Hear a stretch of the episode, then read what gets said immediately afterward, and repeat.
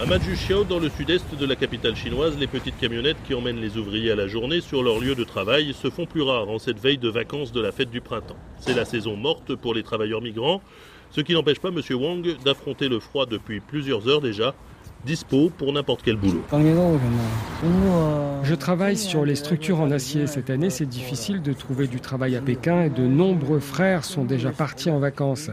Il n'y a plus de chantier de construction. Normalement, je gagne près de 40 euros la journée, mais il n'y a pas tellement de travail en ce moment. Surnommée la rue du travail, la grande avenue située non loin de l'échangeur du 6e périphérique est devenue un marché de la main-d'œuvre à temps très partiel. Les numéros de téléphone des bras qui attendent du travail sont inscrits à même le sol des grappes d'ouvriers portent leurs casques de chantier, d'autres leurs outils à la main, comme ce menuisier. Je travaille sur les échafaudages comme menuisier et comme peintre.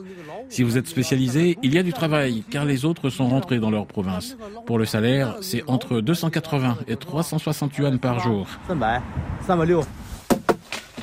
Entre 37 et 47 euros la journée, c'est un peu plus que ce que propose cette recruteuse dans l'une des nombreuses agences d'intérim qui bordent l'avenue. Les temps sont durs, dit-elle. En ce moment, on recrute principalement des agents de sécurité. Nous avons aussi des ouvriers spécialisés.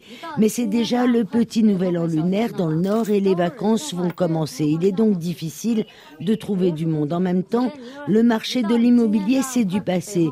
Il n'y a plus de travail sur les chantiers. Ce sont surtout les entreprises du e-commerce qui viennent nous voir. Ils cherchent des livreurs. La crise immobilière a été dévastatrice pour l'emploi. Selon le Bureau national des statistiques, la Chine comptait près de 296 millions de travailleurs migrants en 2022, dont 17,7% dans la construction. Certains ont dû se reconvertir, explique M. Guo, le barbier du quartier taille poil et cheveux pour moins de 2 euros, à même le trottoir depuis plus de 30 ans. Les gens sont partis pour le nouvel an, mais de toute façon, il y a moins de monde. Avant, je pouvais gagner quelques centaines de yuan dans la journée. Aujourd'hui, c'est difficile même de faire 100 yuan. Il y a eu la pandémie, les gens étaient bloqués ici, puis ça s'est arrêté. Alors ils sont rentrés, mais ils ne sont pas revenus, car il y a moins de travail et ceux des chantiers sont partis dans les usines.